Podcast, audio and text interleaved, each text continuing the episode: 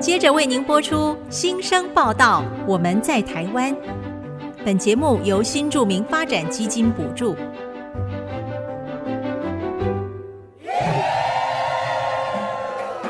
他们从世界各地来到这里，带着梦想和新力量，还有丰富的多元文化。新生报道，我们在台湾。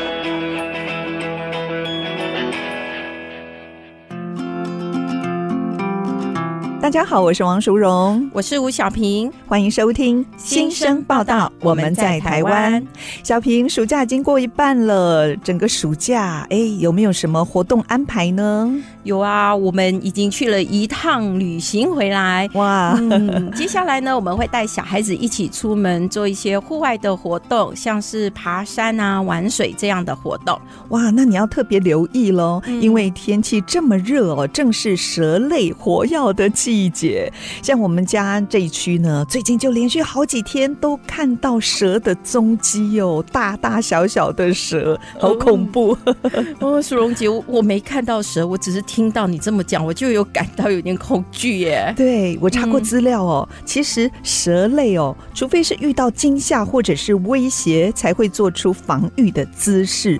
一般来说，它们是不会主动攻击人的。不过看到蛇还是觉得蛮恐怖的。 对呀、 虽然如此，夏天呢到野外活动还是一定要做好防范。对，因为惊嗯扰到它们，可能它们就会对攻击你了。那是嗯自然反应，是？也不能怪他们，对不对 嗯对。对所以我看我们还是尽量穿着长袖、长裤，还有包鞋。啊，对我还看到有人说可以手持长棍打草惊蛇。嗯，这聪样明聪明，对，这样子如果哈、蛇听到声音，它就不会靠近我们。是那万一看到蛇的话呢，就要保持距离，走到别的地方去。嗯，在这边来给大家科普一下哦。嗯，就台湾的原生种蛇类呢，有四十六种，具有毒性的就有十六种。哇那其中有六种的毒性是很强的，像是眼镜蛇、雨伞节、百步蛇等等，要很小心。对，真的，根据卫福部的统计呢，台湾每一年大约有一千多人被毒蛇咬伤，哇，还蛮多的耶。其中有一到两例的死亡个案。嗯，那如果不小心被毒蛇咬伤，一定要保持镇定，是嗯，把握时机，尽快就医。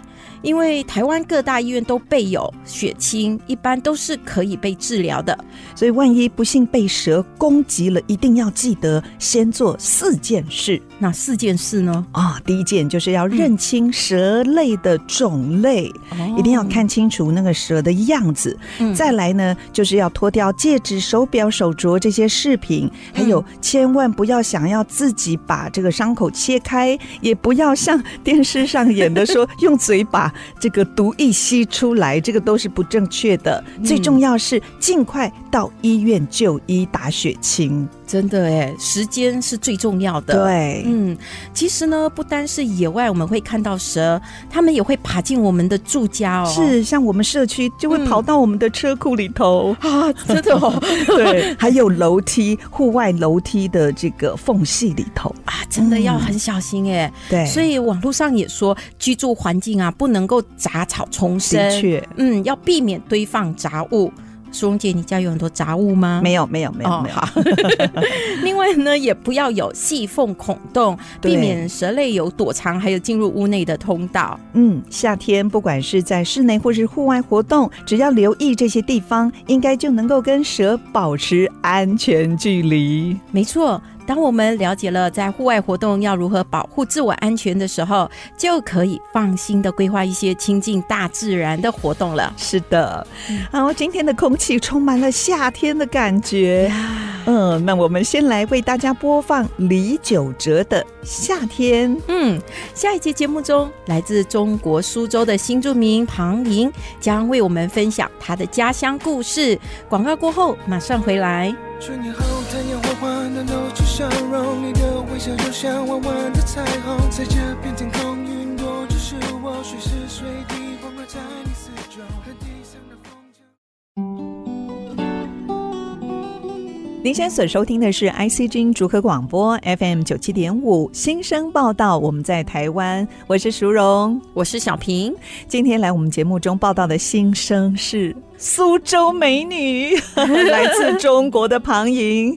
庞莹你好，你庞莹你，好，你好，舒文姐，你好，小平，嗯，苏荣姐，你和庞莹是朋友哎、是的，我你推们荐的。对，你们两个是怎么认识的？我们是在新竹圣礼堂，我们同教会的社区服务部有一个小太阳剧团，它是我们今年优秀的团员哦。哦，一看到庞英的出场哦，嗯真的就是，那嗯个气，场很大，对不对，对？，没错，就没像错，电影明星哦，没错。走进我们的录音室哦。对啊，哦嗯而且呢，你知道吗？认识他哦，会让人想要去苏州旅游。啊一一看到苏州美女出现在眼前，是你就会开始想象苏州是一个什么样子的山明水秀的地方。嗯对，你知道吗？我跟他聊天的时候，就好像走了一遍，而且是穿越时空的那种旅行。哦就连我们很熟背的那首《枫桥夜泊》那个唐诗都出现了。 你嗯说寒山寺吗？。，对 哎，庞莹，你是怎么把小平带到苏州的啊？现在也带着我们听众走一趟你的故乡苏州城，好不好？嗯，好。那苏州，呃，它有官方认定建成史的，其实它已经两千五百多年了。哦，两千对五，，它是中哇，国最古老的城市之一，嗯，呃，是一个著名的鱼米 之乡，古时候到现在一直都是这嗯样。是对，它是富饶的江南水乡。然后再联想起水边临水而建的建筑对，请问淑荣姐、小平，如果说给它取一个绰号，那你们会觉得是什么？嗯，我看那个宣传影片，我觉是得就有点像东方威尼斯的那种感觉。对，哦很多人就是很多国外的朋友去旅游之后就觉得说像东哇方东方威威尼尼斯哎，我去过威尼斯，但是我比较喜欢我们苏州城，就是杨柳弯弯、小桥流水的这种。你去过，嗯苏荣姐？你说威尼斯啊？没有，你不是说你喜欢小桥流水，所以你对去过苏苏州吗？对，你两个威尼斯都去过了。哎，对，好羡慕哦！我我觉只得能那个写一个“威”字而已。我觉得这两个地方的风情还是不太一样，虽然都有水哦， 嗯但是我喜欢苏州的温柔婉约，嗯，感觉有一种很内敛，然后有哦很有文化气息。是，所哎以苏州是一个古城，对，是一个古哦城。那苏州最有名的，可能大家一提苏州就会想到苏州园林，是不是？哎啊是哎对对对，苏州的园林它是闻名中外的，它主要是以私家园林为主。私家的哦，私家就是私园林人的嘛，对，它的园嗯林就是以前的大户人家。哦，哦，有钱人家，对，嗯，对，它最有名的四大名园就是宋代的沧浪亭、元代的狮子林、明代的拙政园和清代的留园。哦，我听过对狮子林，对，嗯那一定最要有去最有名的就是拙政园。拙拙政政园嗯园它现在已经被列为世界文化遗产。哇，嗯对，那一定要好好的寻访一下哦，对对嗯拙政园它就是景色非常的美，是让我觉得印象最深刻的就是你去游玩的时候啊，你可以看一下每一扇窗户，啊就是窗户看出去都就是不一样，一幅都图是画美丽的一幅啊图画、不同的对风对对景嗯不同的图画。甚至还有一些窗框，它们的样式也都不一样，对对不对？对就可以欣赏不同的窗框。是哇，好有创意，又好有意境。对对，听说庞莹你是出生在太湖边，太湖也是苏州很有名的景点。对太湖的一个水域，大部分都是在苏州，哦所以我是出生在太湖旁边的一个小镇，叫光福镇。嗯那个光福镇的特色就是依山傍水，哇，啊， 好美，对难怪能够养育出出美这么女漂亮的庞莹。你看，是嗯，那里很多人就在山上种茶。哦，你们听过碧螺春吗？碧螺春有耶有哦非常有名，对不对？对就是因为那在里那边出产的对，因为那里好山好水好空气，嗯所以种出来的茶叶啊，其实真的非常啊好很喝。棒，它会有一种回甘的感觉，是特别是在明前的茶叶，就是在那个茶叶上面的一个小嫩芽炒手工炒出来的，那个啊是叫碧螺春。碧螺哦春，对所以会有当地的茶农、茶姑娘在那边一边采茶唱苏州小调 吗？是 在在清明时节雨纷纷的时嗯候，就是大家采茶叶的姑娘们，是嗯那就是采着茶叶，唱着小唱歌小儿，调呃，小调儿嗯，对。哎、我那想你会唱吗？对呀、庞云可不可以现场为我们献唱一曲 呢？嗯，我唱的不好，我就是给大家感受一下。好啊，好好这想首象那个画面，对对不对？对对，这首歌的名字叫《太湖梅嗯哦，好，》。太湖梅呀，太湖梅，梅就梅在头水，水上有八分呐、啊，水下有红菱呐、啊，水边芦苇青，水底鱼虾肥。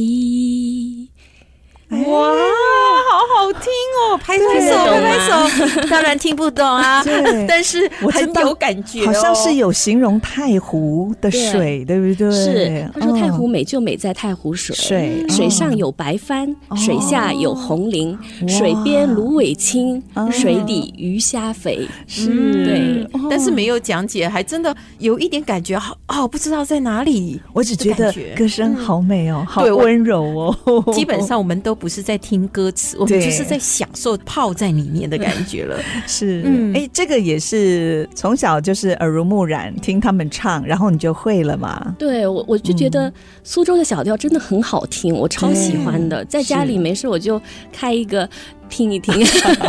好，对，那太湖我还想给大家介绍的就是太湖三白，大家如果去旅游的话，就是要去尝它的白鱼、白虾和银鱼，味道非常的鲜甜。嗯三百白鱼、白虾、银鱼，银鱼哦，对，银鱼因为也是白色的，所以叫三白。三百，对哦，太湖三百，哦对，大家记得哦，去太湖要吃一定要品尝太湖三百。是苏州呢，除了是古城之外，你看两千五百年的历史，我们知道哦，那里还有一个非常有名的东西，就叫苏绣，对不对？苏州的绣嗯刺绣刺绣。刺哦绣，对，嗯，早在春秋时期就已经有相关的记载，而且在二零零六年被列为中国国家级非物质文化遗产。嗯，哇哦！庞莹，我今天看到你也有带了你自己刺的作作品品，对、嗯你来帮我们讲一下这个苏绣为什么有诶这么不一样呢？嗯，嗯苏州姑娘是每一个人都要学吗？ 对我也是在然后想，到我们这一代的，其实呃绣娘已经很少了。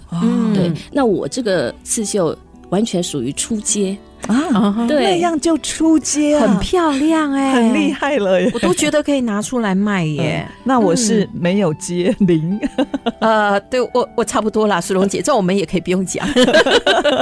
那到底苏绣有什么不同呢？刺嗯苏绣的发源地就是在苏州吴县嗯，那现在已经没有吴县，就是分成几个区了。嗯那现在最有名的就是在呃苏州的镇湖，正湖嗯哦，对你去的话，你就会看到它有一个牌坊，上面写着“刺绣一条街”，那里面有很多的刺绣大师就在里面开工作室。哦对已经不是绣娘了，是老师对国宝级的，对嗯对不对？你去看一看，就会有很多刺绣精品，特别是像双面绣。对，嗯我看过那个双面绣，看那个作品，我都不知道是怎么绣的耶。对，它到那底是先绣正面还是先绣一后面啊？还是对两面一起同绣？时你一针哇一来一去之间，它就是两幅图。怎么超怎么那么厉害神奇呀、啊我觉真得的那个好像是电脑，不是人脑可以做出来对的。它有一些双面绣，它就是正面可能它绣一只猫嘛，对它正面是白色，反面是黄色。哦哇，好对厉害哎，啊！我看的也甚是猫 哎，对，甚至更厉害的就是，它正面绣的是一只狗狗，嗯，反面绣了一只另外猴子。对，完全不一样这个的造我也型，看这过个所以是更厉害。这个我就无法想嗯象嗯这哦了这真的是刺绣界的天花板了。啊，已经对是，对嗯对，我我我我难以想象，像我这种初阶的， 所以您也是单面绣，对 对对，嗯这已经单面很对很厉很厉害害了对，所以你们现在家族里面有人会刺绣吗？因为我爷爷过世很早，我奶奶就是靠着没日没夜的刺绣养活了六个孩子。嗯哇，然后，所以我的几个姑姑她们都会绣，特别是我小姑，因为从小就是跟着我奶奶绣，嗯她绣的刺绣非常好。所以你也是跟他们学的嘛，跟奶奶、嗯跟姑姑，我从小都有看，就是大人们在绣。嗯对，那我是属于对那种女红是特别有兴趣的，哦对，所以我就难怪我就看看看看，就自己会想去绣。对呀、对苏荣姐，你看她就是有那种很不一样的气质。苏荣姐也是会绣啊，可是小时候是绣那个没有技术的十字绣，哦嗯，对我连十字绣都还没沾到边呢，所以 我也很喜欢做这些、嗯呃女生做的活儿。 对我是宅女。我看得出来。嗯 是，那你这个刺绣的功夫也会想要传给你的女儿吗？虽然是初阶，嗯但是对也可以让自己的孩子知道，哎，妈妈是从苏州来的。对呀、哦我其有实刺绣传怀孕的时统，候，我就会想说，哎，女儿以后培养她做个绣娘也不 错。然后她现在其实对画画又很、嗯很有有兴兴趣，趣对、哦其实刺绣跟画画其实也是有一点结合相关的，对颜因为色啦、嗯调配构我有一图个亲戚，他们就是夫妻两个，男生画画，女生刺绣，啊，嗯对，是不是完美组合？嗯真的很棒哎、那我们也知道说，苏州古城之外呢，还有一个很有名的地方叫做苏州工业园区我。们台湾就有好多厂商是在那边设厂的，是对不对？是哦在园区里，对。对，嗯那我们从苏州的古城区一路往东，嗯你如果开车的话，一路往东看，你就会发现城市的天际线它就升高了。慢慢为很什么多高的建筑物对，对，它因为苏州开发的时候，它就是那里有一个金鸡湖，它把金鸡湖打造成五 A 级国家风景区，嗯嗯而且它是免费的，是对，所以很多人愿意去观光一下。然后嗯围绕着那个金鸡湖周边，就是以呃商业办公为核心的高楼，嗯，对，哎，听说这个工业园区的全名叫做中国新加坡工业园区。哎，为什么会取这样的名称？明明是在苏州，而且跟新加坡有什么关系啊？嗯，因为刚开始要发展的时候啊，就是新加坡和苏州是联合共同来开发工业园区这一块哦板块的，对对当对。初在新加坡的那个总理总理李光耀总理还在的是时候，他就率团过去，好像就开发这对个项目嘛。对，所以那哦里面应该有很多新加坡的厂商，是不是？新加坡的厂商我不太了解，嗯但是至少让我们看到了一个类似新加坡的花园城市，哦，所以你去新加坡应该觉得很熟悉吧？真的。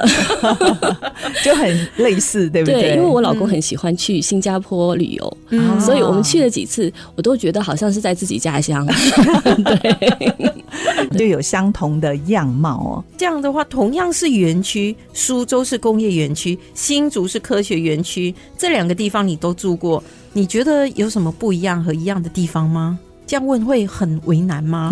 因为我突然间想起，你刚才说金鸡湖是国家五 A 级的风景区 Yeah，然后我们而的且规划花园城市，哎 然后我去每次去新竹科学园区，只看到静心湖，突然间等级好像不太一样。可是金星湖也很美呀、嗯我我觉得我也很喜欢金静心心湖。湖，静对心湖，对静心湖嗯小而美嘛，对，是嗯不一样的风貌。其实这个问题，我也觉得好像是有点为难，嗯但是因为他们两岸的那个发展有时间上的差异，对对，其实我觉得不是很好比较。我我我也不太想去比较，因为是其实我都喜欢。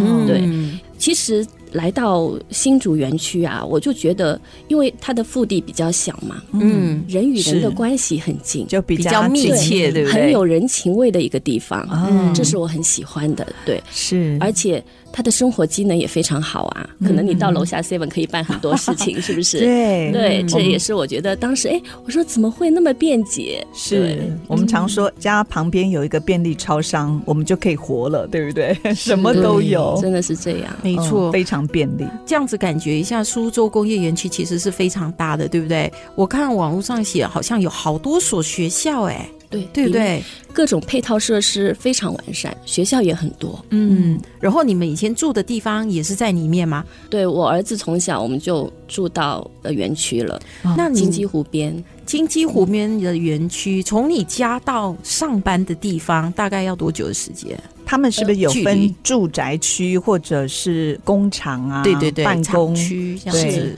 因为当时规划，其实这一嗯点就是也是规划的非常好的地方，哦，它把商业、工厂、居住都嗯严格的区分开来。是哦，对每一区都不同的用途。对对对，那嗯你们在里头的交通是有交通车吗？还是自己开车？对呃，各家自己开车这个是一个普遍的状况了，但是哦你说要公共交通也是都有，方便吗？很方便。嗯对，因为我又有知道地铁，现在已经地铁很哦，多地条，铁那很好，像上海啦、北京啊，你家不一定会有车，连那个车牌都是要抽签，还要什么一三五不同的时间，对呃才能够把哦车开出来，因为人口太多了。呃是哦苏州就没有这样的停状车况。停车位也很对很很少苏州的车牌号它是没有限制的，哦，所以还好。所以很多人觉得苏州是最适宜生活的城市，啊所以它的节奏又没有很快，嗯但是呢，其实也是发展的很好。对对哦，所以你们可以随时都可以用车，不像在其他的大城市，可能用车的时间就要区分这样子。对，没有是对好苏杭好地方。 对，那下次我们要找机会，真的要过去那里走走一趟对才行。好，休息一下，广告过后继续听来自苏州庞莹的分享，马上回来。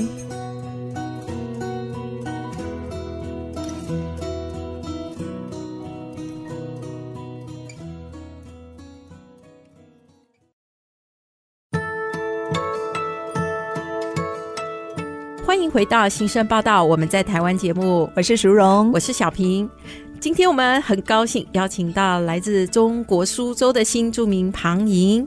在上一段节目中，庞莹带我们游历一遍苏州，逛了古城，后来又穿越时空走了一趟苏州工业园区。我觉得新竹跟苏州哦还是有共同点，嗯虽然新竹跟苏州相比哦面积比较小，但是呢，我们啊同时也有城隍庙啊，还有新竹科学园区呢。对，而且我们要加上庞莹的说法，就是新竹镇里啊，因为地方比较小，然后大家的那个关系也比较紧密，也是一切东西都很方便。很有人情味。对，但是呢，我相信对庞莹来讲，这两个地方呈现方式还是很不一样的哈、嗯对对不对？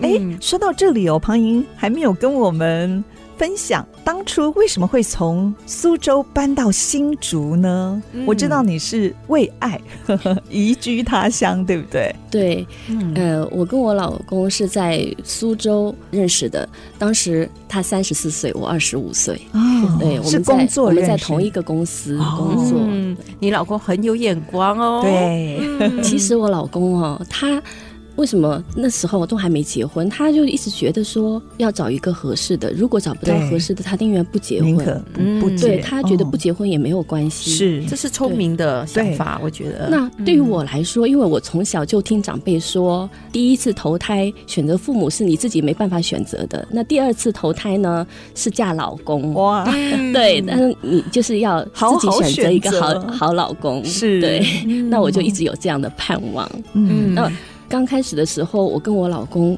其实相处还蛮平淡的，但是经过一件事情，就是我出了一个车祸，哦我在一个十字路口我要过的时候。嗯就是被右边来的一辆车撞到我右后方的车门，然后我的车整个就像飞出去，在那边哇那个十字路口转转了好几圈。哦，对，当时大家可能都觉得很严重，因为声音对非常响。嗯对，那我当时就是发现我腿好痛，啊受伤了，哦对，我打电话给我老公，后来去医院里面查是什么伤都没有受，可是你有感觉嗯痛，你腿我痛当不时是只是痛而已，就是哦没有受到任何伤。是哦嗯可是我老公后来跟我讲，他嗯说当下我跟他说我腿很痛的时候，因为他没有看到我的状况，对，嗯，他就非常紧张，他说他吓到腿都软了，他说我好不容易找到一个合适的，哦对，你们那时候已经结了吗？是未没有婚的没有这没有哦，还男是女男朋女友朋对友对对他就很担心你所以我觉得从那次事情，好像我们的感情就开始升温了，升温嗯了，对对就会珍惜彼此，更能珍够惜，对对他可能意相识处到的你时是在光他生命中不能缺席的一个对很重要的人。是对我嗯很清楚的感觉，他就是对我越来越好。哦嗯那很多男生追求女生一开始很好，那后来就慢慢慢地淡了，嗯对，就你们他刚好相反，他是真的到现在都是这样的感觉，它就是一直在升温这种感觉。哦就他对小孩，后来我们结婚生了小孩之后啊，他对小孩也是非常好。嗯他爱孩子爱到什么程度？我举个例子，你们就知道。嗯嗯这次我爸妈来，我们在车上，就是我老公不在，就带着孩子出去嗯玩。我爸就说：“哎、你妈妈对你有多好啊？你小时候感冒咳嗽的时候，呼吸不过来，对你妈用嘴给你吸对鼻对子。嗯是，然后我就说：“这好像不是我会做的事情、哎。对，可是我儿子马上怎么反应？他说：“这是爸爸这会是做爸的，爸会做的事情。哦，对，爸爸为了小孩不顾一切的，对妈妈比较有理 智，这是我儿子的原话。哇，对你儿子现在多大了？十六岁，高一了耶，嗯对嗯哇，你说就是小孩子的切身感受，嗯对这个是最真实的，对不对？就是是爸爸爱他们到什么程度，这个例子就很明显的可以让大家知道。嗯，对真的欸。而且我记得你有说，你当初你们结婚后啊，有了小孩，然后你其实有跟我们一样有两种的育儿的生活嘛，对不对？对一种就是当全职妈妈，在家全心的照顾孩子，然后后来呢，你就回到职场。那时候是因为小孩去上学了吗？对嗯哦，我就是生完小孩之后，一直就是没有去工作，嗯一直到我儿子大班的时候，刚好机缘巧合嗯得到了这么一份工作。 对那个时候还在苏州，对，嗯在苏哦州。那后来就是一直工作了十年，一直到来台湾之前，哦，对。哇，那适应跟冲击还蛮大。我自己也是在家七年，也是从嗯职场上跟着先生，然后我退下来，就搬到新竹当全职妈妈。哦，我记得头一年很不能适应，就突然生活重心，然后每天就只是面对牙牙学语的孩子。那你是会不会也有这种冲击呢？对呀、因为我之前也都是上班，对，然后就开始照顾小孩，我又没有什么经验，还好我父母帮我一起带，就是日复一日那样的生活，就是只是对带孩子哦，然后我当时又没有。就是像现在，好像我觉得会去学一些东西什么，可是当时完全没有都不这些知想道法，嗯只是带孩子，带对孩子楼下公园去走走 啊，带他出去玩玩，只有这样对而哎，你已有。没有那种想法说，哇，我的一生就要在洗奶瓶、洗尿布 这个生活当中度过吗？我那怀时疑人生，对我那时候就是甚至有点忧郁。我经常说的一句话就是：啊难道我的人生就是这样就等这着样孩子长大，等着自己对变老吗？对我经常会说一句这样一句话。哦，对后来就是找到了工作之后，我就真的觉得说这个好像都是。有安排的，就对是那份工作又刚好适合我，嗯它就是时间上比较比较有灵活弹性比较有弹性，哦嗯，对，让我又可以照顾到家庭，对照顾小孩，然后嗯又可以有一些社会交流， 是对对对。对， 所以反而说出去外面工作的这样子的生活，可以让你比较放松，对对，做自是这己样，对不对对？至少知道自己我我还是一个有点价值的人，对就是在社会嗯上还是有点价值的人。不其过实我们都很有价值 啊，只是我们的价值可能是体现在哎诶家庭嘛，对，或者只有孩子看得到。 对啊对啊，不过这样还是蛮有挑战的，因为要当一个职业妇女也不简单呢、对要付很大的代价，要兼顾工作跟家庭，嗯是不是？对啊。可是我一直说，我的最重要的重心一定是放在家里的，家庭是我第一位的。是所以其实我们领导 也是嗯，很理解我，领导、哦， 领导就是你的老板，老板对我的老板，对、嗯也是很理解我。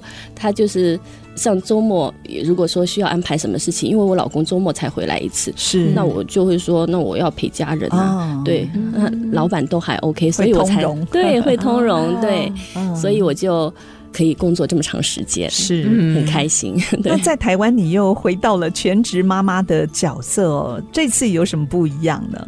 来到台湾之后啊，我就没有那个好像重新跌落谷底的那种感觉。为什么啊？为什因为我学了很多东西，嗯是我觉得在台湾学这学那都是非常方便。对对，还有很多姐妹会推荐我，哎，你可以去报名这个，我帮你，我带你去。对，大家都非常的 热心，就像你来我们剧团，对不 对？啊是真的。。钟姐要打广告一下，哎是如果是大家有兴趣的话，也小是可以太来阳找话剧团， 对对，哎，所以庞英，你是说你之前在苏州的时候，你压根都没有想过可以去充实一下你的生活，就像你现在在台湾这样吗？对啊还是是因为那时候比较不方便，孩子太小，我觉得还有是年轻，以前就是嗯好像觉得哦。在家带孩子就是要专心带孩子，没有想到说，哎、嗯我可以带着孩子去做一些别的事情。嗯我刚来新竹的时候就是这样，我可以跟孩子关在家里哦，呃一整天吗？五天，五啊天呐、对，周六周日才买嘛，因为嗯先生有才有时空间，然后嗯才买回到家。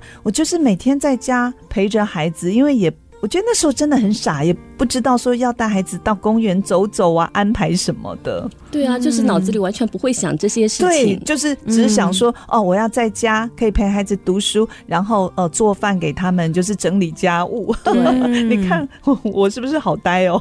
我也是这样啊，那时候哦那时是候那就时是候这了样，就是对全是家里的事情，对。嗯，满我觉满得脑子都是对，是就没有小想到孩自己老公，所以家庭我们的小平是最佳典范。没有哎、我曾经也有一段时间是这样哦你也哎、有哦对，因可为是我觉看你得现在安排的好好哦，那是多彩多姿有。一些小孩子去上学 啦。可是那之前我真的有一段时间也是跟小孩子绑在家里、哦，那时候我就觉得人生实在好像没什么未 来，而且我知道你你学很多东西，对你告诉我们你学了哪一些东西，我都觉得好佩服你哦。对嗯对啊，我学了游泳、嗯，瑜伽、哦高尔夫、插花，啊，还有高尔夫，这是对为了先生，对不对？对对对，为了我也健身曾经做这件事，为了先生。是。哦跟他 一因为起我打我老公说，他说以后老了，我们两个人在家没事就去啊打、打打高尔球夫打对小球嗯，真是为爱力量大是啊！我刚才有听到其中一项是学游泳，嗯对不对？对，这个年纪学游泳嗯很不容易呢。怎么会想学呢？对啊，对啊，因为就是我来了之后认识一位老师，就是嗯也是我的房东，就是嗯对我非常照顾，嗯他就非常爱游泳，哦，那、他每周都会去两三次游泳这。是很好的运动，嗯对不是对，然后他就非常推荐我们，然后正好还有一个大陆姐妹，她也想学，那老师给我们介绍了教练，然后我们就一起去游了。其实我只嗯是抱着试试看的心态嗯对，就会游了。对啊，因为我父母从小其实他们都会游，从小就在教 我太湖游，边游泳吗，对他们就、嗯对他们就教我游，可是。学了很久很久，我一直很怕水，哦然后他们就叫我旱鸭子。啊，哎、我以前也是旱鸭子哎、可是我现在也不算是很厉害，但是几种什么蛙式啦、呃蝶式啊、仰式什么，我通通会，自由式都会。哇，你们会把游蝶式那已经是很厉害的。 对对没错可是速度不快的蝶式。不过你们知道我为什么会学游泳呢？嗯因为孩子还小的时候，我就觉得说小孩子一定都要会游泳，因为这也是为了他们的安全问题安全问题，对然后又是很好的运动，就送他们去游泳池游泳，我就在旁边一直看。最后有一天，两个孩子就抗议了，那时候他们还是幼稚园。妈妈，为什么你都没有游？因为我小时候曾经溺水过，我也是很哦怕水，就是嗯为了孩子他们的挑战，我就被迫也下水，跟着他们一起学。但是我觉得很棒，我很开心，嗯、就克服了那个对呃水的那种恐惧，嗯然后现在就可以享受游泳的快乐。 对，而且有一种人生成就解锁的感觉哈。对，对吗嗯因为我看到在游泳池里面，就是会有很多年纪可能比较大的啊婆婆，对他们可能就是要是年轻的时候没有学过，其实年纪大了想要游，其实是真的比较吃力的。要锻炼呐、对不对对？但如果年轻的时候就已经会游泳的话，就可以一直游到老。嗯，这倒是真的是一个很好的运动。那小平呢？嗯，讲了那么多，你会游吗？哦，我是救生员呢。啊，失敬失敬失敬没有对 那么厉害啊之前啊，之前因为我后来没有去更新我的执照，那是因为我在大学时期嗯有一个暑假，我想说我要去打工， 然后看到哦学长说，哎，当救生员很好，哎，工资很高，工资很高好啊，那我就去去考个证照，就就哎这样而已很。棒哎、 哎、那你会不会也鼓励小孩呢？会，其实我那天有游看泳到，十五岁以上好像就可以报名参加救生员救训生练员，所以对我其实是蛮鼓励的。即使你不去当救生员，但是对你知一定道要会游，对什么地方哈可以下水，什么地方不对该下水，我觉得这很重要这。个基本的常识，是所以真的也要鼓励父母们。嗯一定要让孩子们哦，从小就要学游泳的技能，这是最基本的。对，至少要自救。对，对嗯，好，那谈到这里，我们先休息一下，广告过后再回到先生报道。我们在台湾。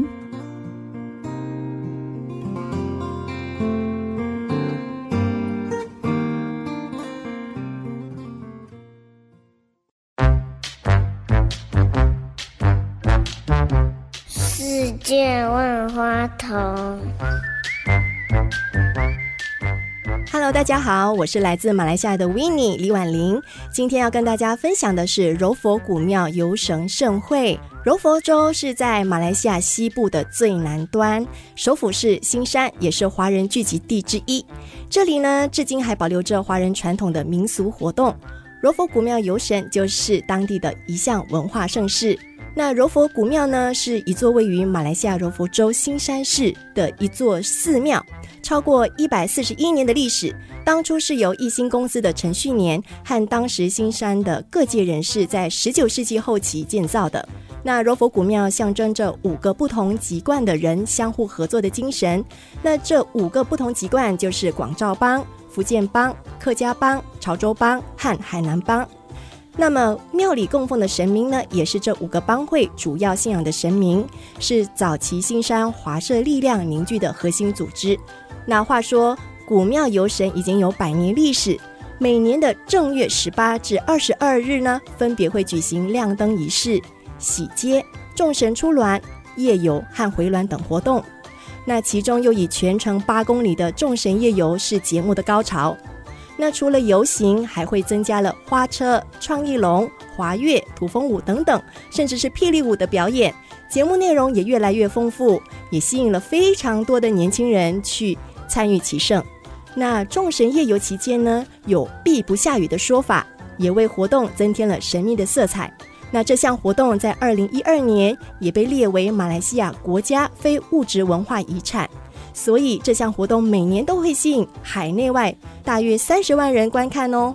下次如果有机会在过年期间到马来西亚柔佛州游玩，千万别错过这个古庙游神盛会哦。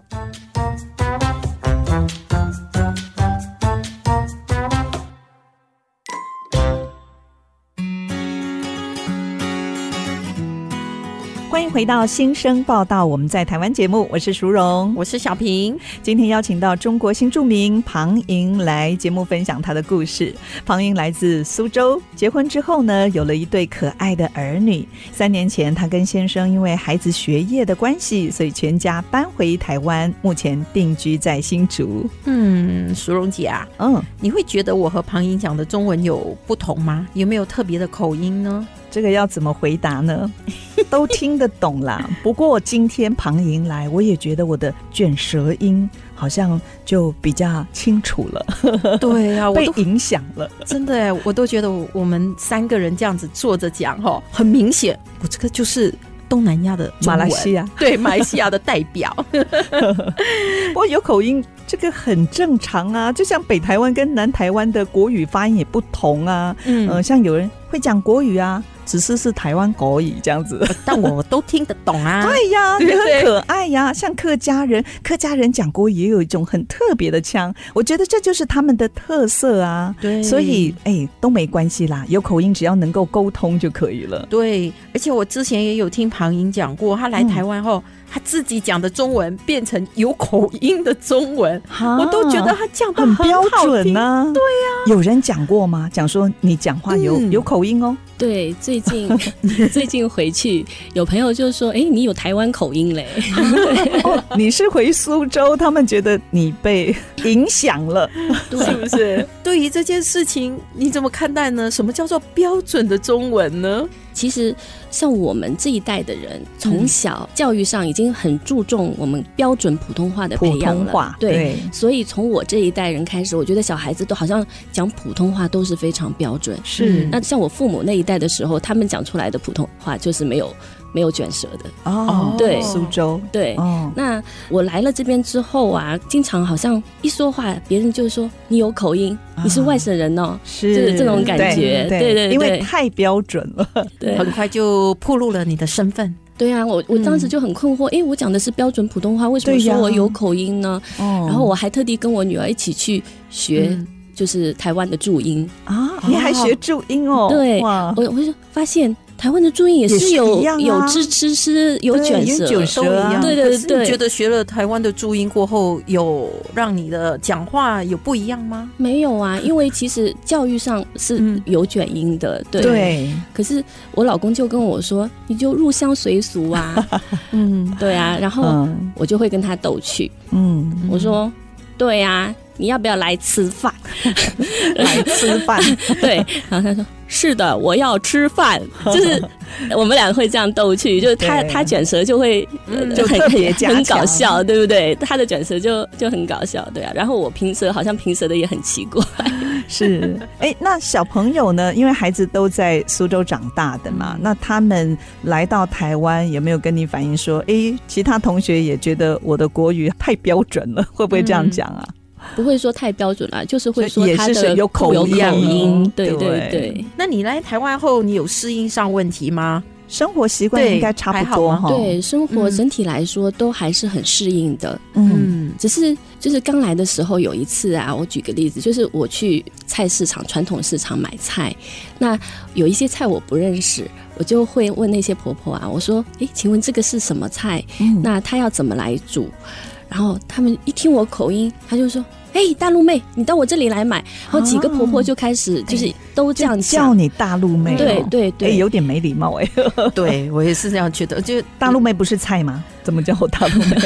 其实我第一次听到菜市场有大陆妹这个菜名，我就觉得我也有一觉得点不，好，对，好像有点贴不标是签很好。当时我的确是有点惊慌失措的感觉，哦，对，嗯因为我总觉得它是带有贬义的。是，对可是嗯我最近就是接触教会的姐妹多了，就是我们聊天呐、嗯沟嗯，通，我发现我好像也开始变得豁达一些，就是我会回想起来，我就会觉得说，诶，说不定他们也没有恶意，他们只是习惯称大陆过来的女孩子叫大陆妹，哦哦，是不是也是有这种可能也有性可嘛？能这样子我自己心里也舒服一点。 哎、你知嗯道我跟我先生在大学的时候要交往，结果我的婆婆一知道，她就说：“啊，你的女朋友是环娜、 完就是那就是原住民哦，原住民，就是当时比较贬义的名称，哦就是番仔，就是那些没有开化的人嘛。嗯是，对，所以那时候也觉得，嗯，有一点点小受伤。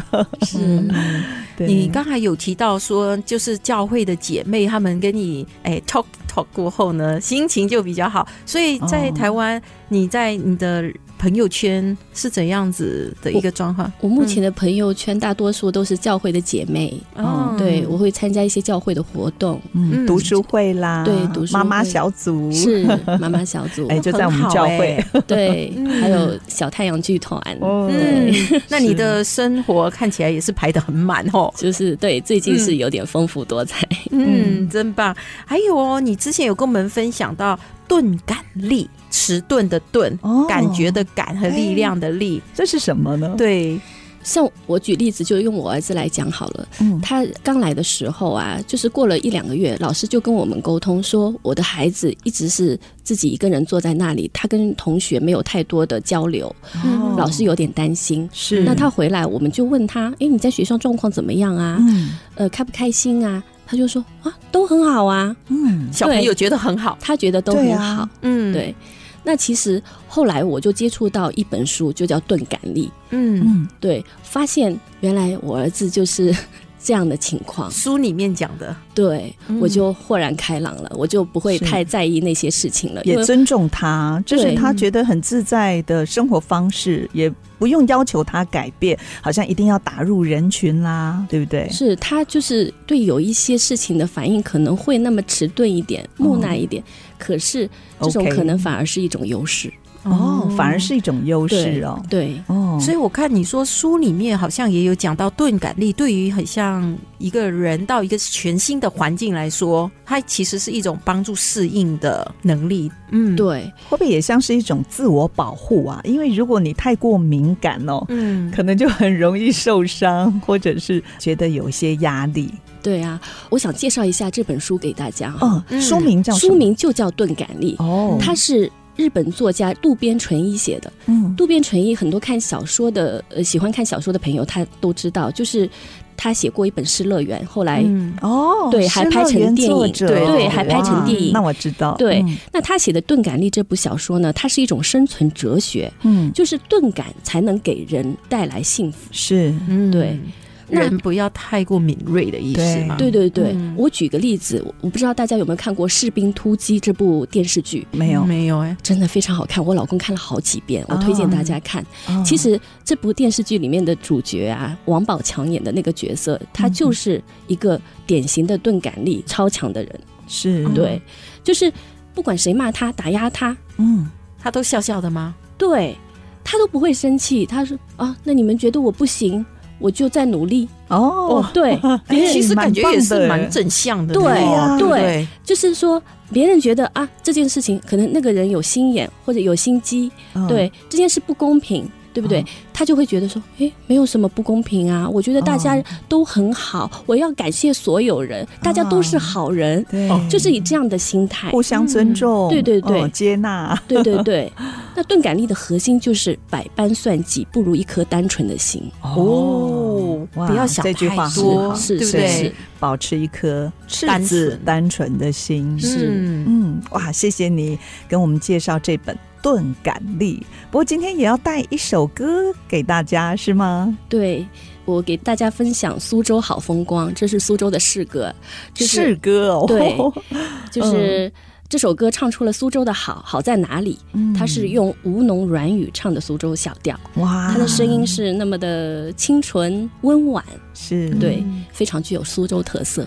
好，今天真的很谢谢庞莹，让我们一窥苏州好风光。谢谢庞莹，谢谢庞莹，好，谢谢淑荣姐，谢谢小平，谢谢大家。我是小平，我是淑荣，新生报道，我们在台湾，下星期同一时间，我们空中频道再会喽，拜拜，拜拜，拜拜。本节目由新著名发展基金补助，啊